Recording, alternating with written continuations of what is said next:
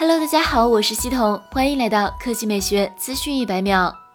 之前一直有消息称，苹果要在 iPhone 十二中取消附赠的耳机和充电头。如果真的是这样的话，那么实际效果会是怎么样的？现在网上出现了一组所谓 iPhone 十二的包装盒概念图，其中显示苹果只捆绑了一根 USB 线以及一些文件、一些贴纸，仅此而已。该机型的设计也可以看到，根据之前的传言，iPhone 十二将从 iPad Pro 中获得灵感。你可以看到更平坦的边缘，这将使得设备更容易手持。不得不说的是，由于取消了耳机和充电头这样的配件，iPhone 十二的包装盒的确要小巧了不少。之前有消息称，除了苹果，三星也被传出将在一些智能手机型号中除去充电器。由于该公司在十二个月的时间内向消费者送出了数百万个充电器，这将给环境增加不必要的浪费。如果你有可能会使用你现有的充电器，而不是三星提供的充电器，那么可以更加环保。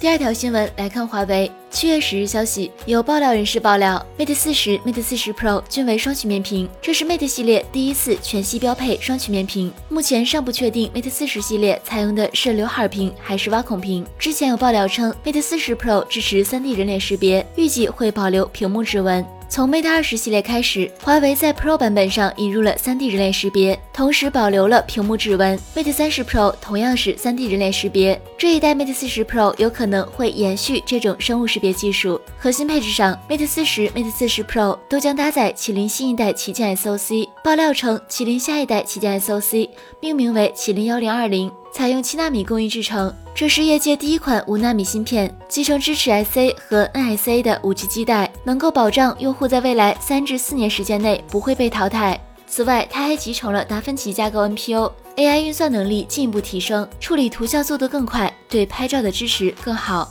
好了，以上就是本期科技美学资讯一百秒的全部内容，我们明天再见。